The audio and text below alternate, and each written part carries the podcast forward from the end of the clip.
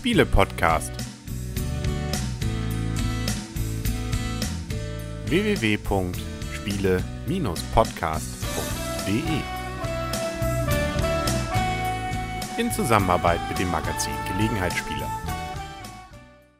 Herzlich willkommen zu einer neuen Ausgabe vom Spiele-Podcast im Internet zu finden auf spiele-podcast.de. Und hier rund um die Spieletisch herum sitzen wieder der Henry. Das Blümchen. Der Christian. Und die Michaela. Genau. Und man merkt es vielleicht für die Videozuschauer schon, es weihnachtet hier ein wenig. Wir sind kurz vorm Ankunft des Christkindes und wir haben heute mal wieder die Weihnachtsfeier. Große Geschenke haben sich hier über den Tisch verteilt schon und, oh, und wir haben gut gegessen. Vielen Dank. Ja, hoffentlich. Wie nannte sich das? Das ist ein Nudelauflauf gewesen. Ah ja. also ich habe das auch rausgeschmeckt. Ja, doch, äh, man konnte es, doch, doch, war auch gut. Also, und, und eine, damit man dann ja auch vitaminreich und gut gestärkt ins nächste Jahr dann geht, ähm, gab es einen ähm, Obstsalat.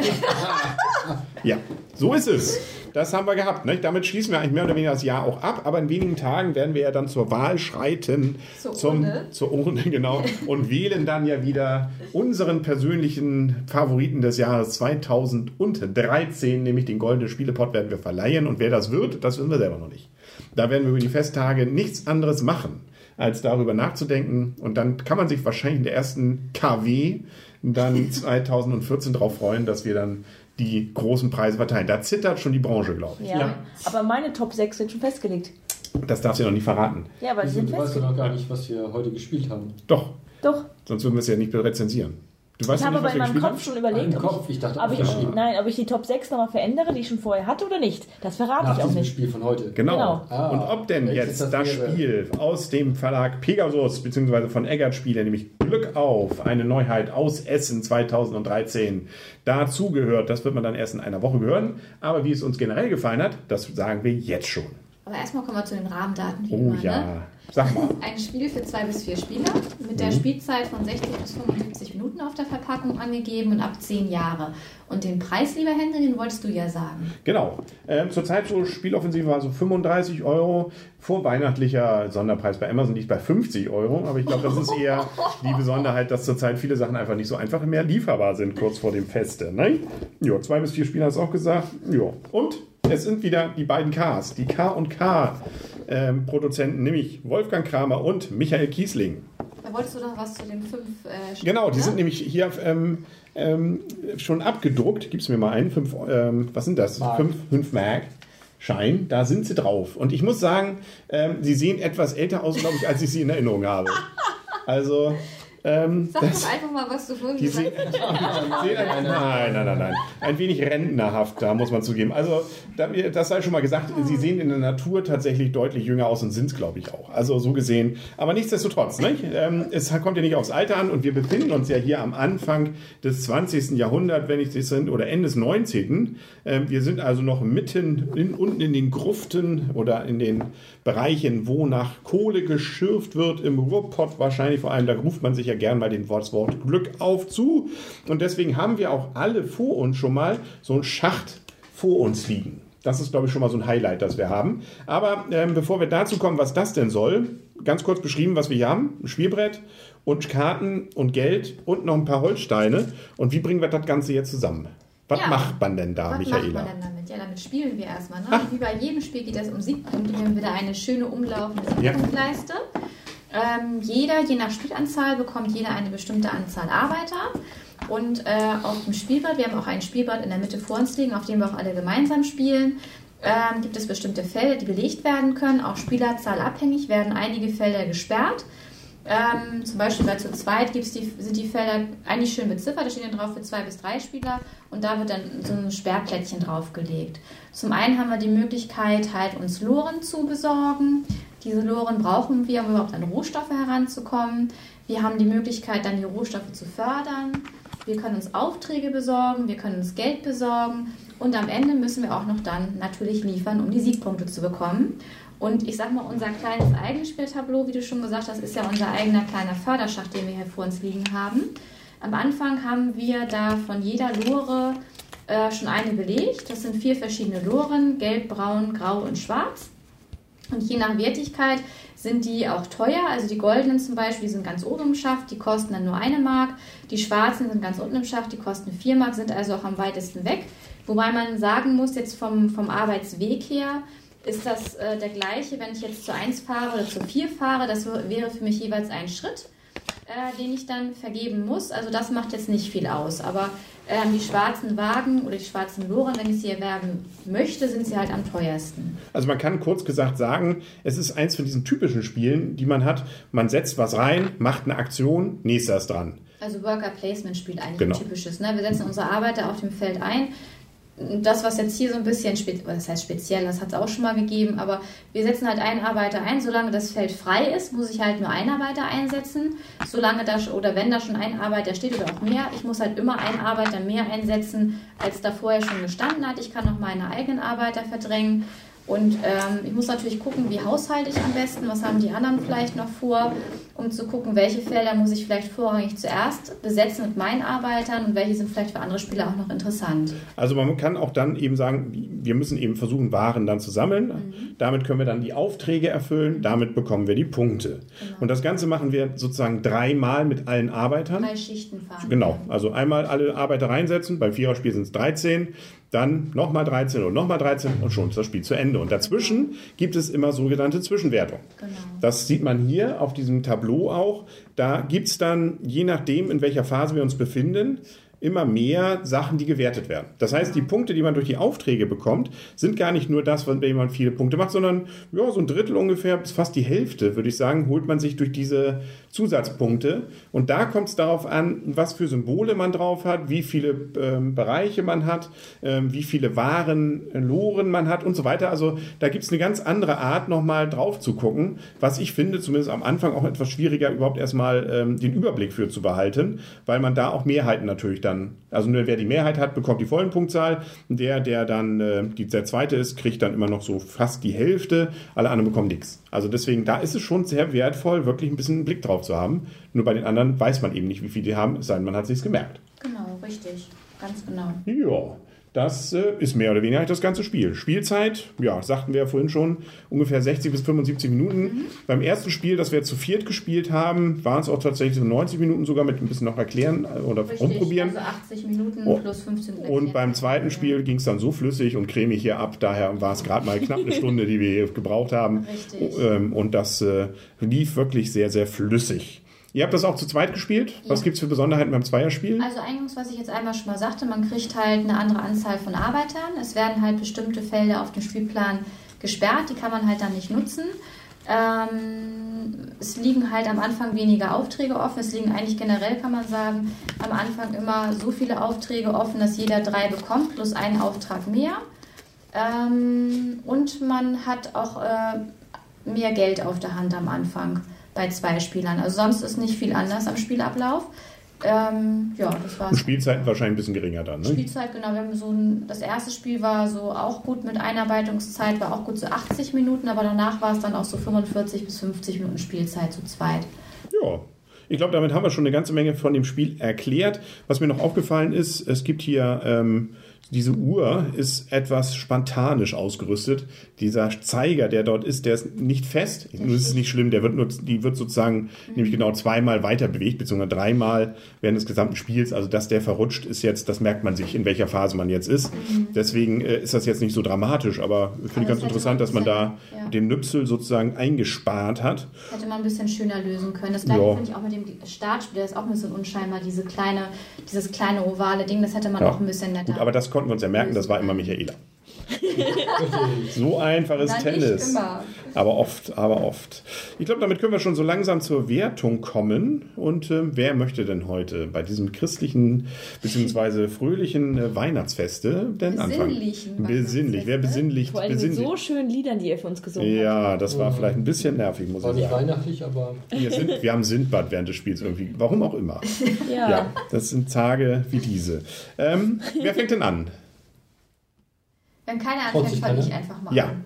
Also, ähm, ich habe das Spiel ja auf der Messe blind gekauft. Wir standen da ganz viele am Stand und haben immer versucht, mal an den Tisch zu kommen, sowohl bei Pegasus als auch bei Eckert-Spiele.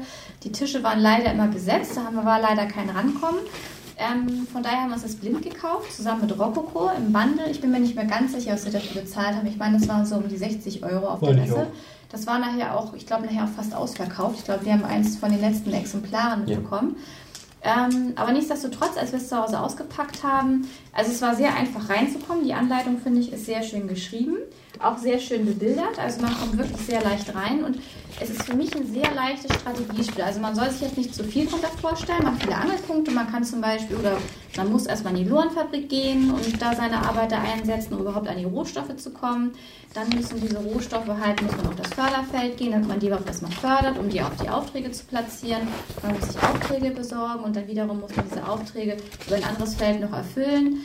Zwischendrin braucht man auch noch Geld, um überhaupt die Rohstoffe dann bezahlen zu können, die man sich für die Lohnfabrik bekommt.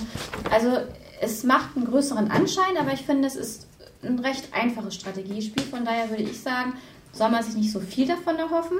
Was ich aber persönlich sehr schön finde, weil ähm, also wir haben das zu zweit schon häufiger gespielt und ich finde auch, dass es ein sehr schönes Zweierspiel und mir hat das Spiel sehr viel Spaß gemacht, weil es dafür, dass es ein recht einfaches Spiel ist, man auch sehr schnell wieder reinkommt, wirklich doch viele schöne Facetten hat und ich finde es auch sehr schön gemacht. Das, was Handy eingangs sagte, also mit diesem Rundenanzeiger, da war ich auch ein bisschen enttäuscht, aber das ist wirklich ja nur ein ganz kleines Manko und halt der äh, Startspieler-Anzeiger, den fand ich auch nicht so schön. Aber ansonsten finde ich die einzelnen Mechanismen und äh, den ganzen Spielablauf und den Spielaufbau sehr schön. Von daher bekommt das Spiel von mir ähm, eine 8, ein sehr gut. Ich würde das gerne mal wieder spielen und wir spielen es auch äh, immer gerne mal wieder. Es ist ein Spiel, was ich auch gerne mal wieder aus dem Schrank hole.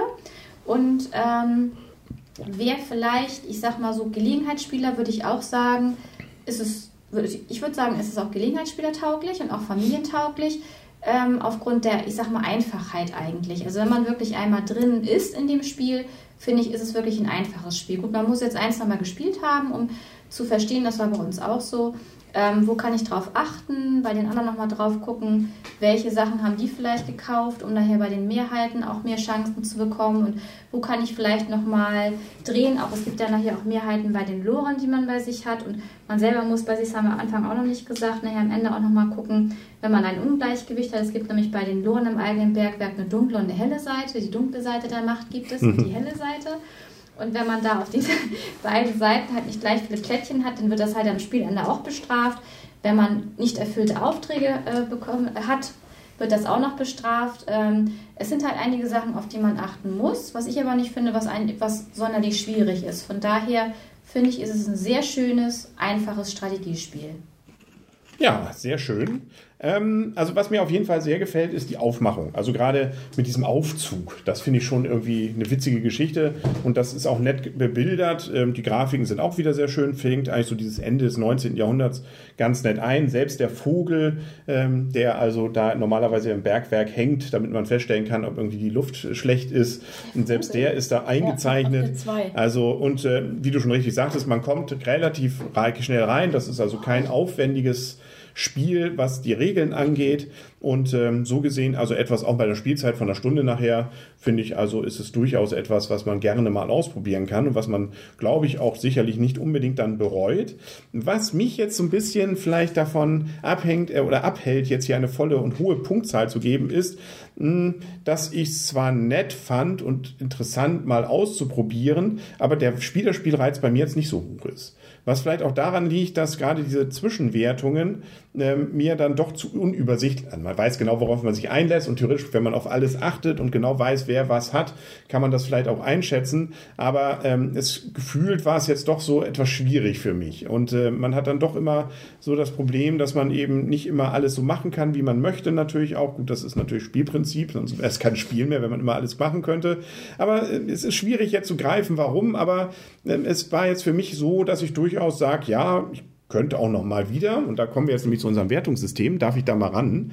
Wir haben die nämlich, wenn man das mal nachlesen möchte, unser Wertungssystem, das haben wir auf unserer Webseite spiele-podcast.de drauf und selbst wir gucken dann immer mal nach. Dafür gibt es ja solche schönen Geräte wie so ein iPad und da kann man erstmal gucken, so eine Frage wie, wie, wann würden wir das Spiel wieder spielen? Nie wieder, muss nicht, kann mal, gerne wieder oder rund um die Uhr. Und da bei mir wäre es so ein kann mal. Damit sind wir also im Bereich 5 bis 6. Muss ich also nur gucken in der Zeile 5 bis 6. Was nehmen wir denn?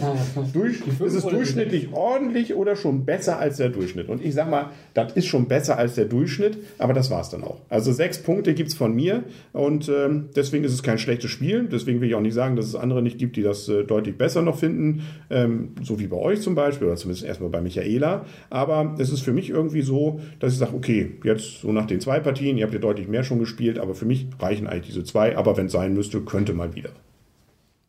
Blümchen. Ja, mir geht es ähnlich. Ich muss auch sagen, es gibt nichts wirklich, was ich an diesem Spiel großartig kritisieren will. Weil es hat, ähm, klar, das, was schon gesagt worden ist, aber das sind, glaube ich, Kleinigkeiten. Wenn es das Topspiel des Jahres ist, würde man in der Sonderedition ähm, diesen Zeiger auch fest, äh, festmachen, damit man den auch ein bisschen drehen kann. Man würde auch einen anderen Startspielerplättchen machen. Ähm, diesen Mechanismus hier in, dieser, ähm, in diesem Aufzug ist wirklich toll. Aber ich glaube, es gibt wesentlich, es gibt viele andere Worker-Placement-Spiele, die ich besser finde, wo ich, wo ich deswegen sagen muss, es muss sich nicht nochmal wieder spielen. Aber es ist ein netter Mechanismus, wenn man etwas machen will, was lukrativ ist, muss man halt ein, ein, eine Person mehr einsetzen, das kennt man aus anderen Spielen auch. Es ist schon gut austariert und ähm, wenn man sich alles merkt, ist es eigentlich auch nicht wirklich schwierig. Klar, man braucht ein, zwei Partien, um reinzukommen. Aber mir hat zum Beispiel die zweite Partie wesentlich mehr Spaß gemacht als die erste. Weil in der ersten muss man natürlich erstmal das Spiel kennenlernen und macht natürlich extrem mehr Fehler als vielleicht in der zweiten Partie. Aber wie gesagt, es ist wie, wie Henry das eigentlich auch schon mitteilte, ein Spiel, was wirklich gut ist, was viele Leute wirklich auch, ähm, was ich vielen auch ans Herz legen würde, weil die Spielzeit kurz ist und es Gelegenheitsspieler tauglich ist. Aber für mich selber persönlich muss ich das nicht wieder spielen. Da ich in der Muss-Nicht-Kategorie bin, ähm, tendiere ich deswegen zu gerade mal ähm, vier Punkten, obwohl das die Beschreibung nicht ganz betrifft. Es ist, naja, es ist für mich nichts Besonderes. Es muss, es ist aber eine rein persönliche Wertung. Ich sage mal, prinzipiell ist das Spiel nicht so schlecht, wie ich es bewerte, aber für mich ist es einfach der Kategorie, ich brauche es nicht nochmal wieder zu spielen. Christian, du kannst jetzt den positiven oder den negativen Ich Abschluss bilden. Den, den positiven Abschluss.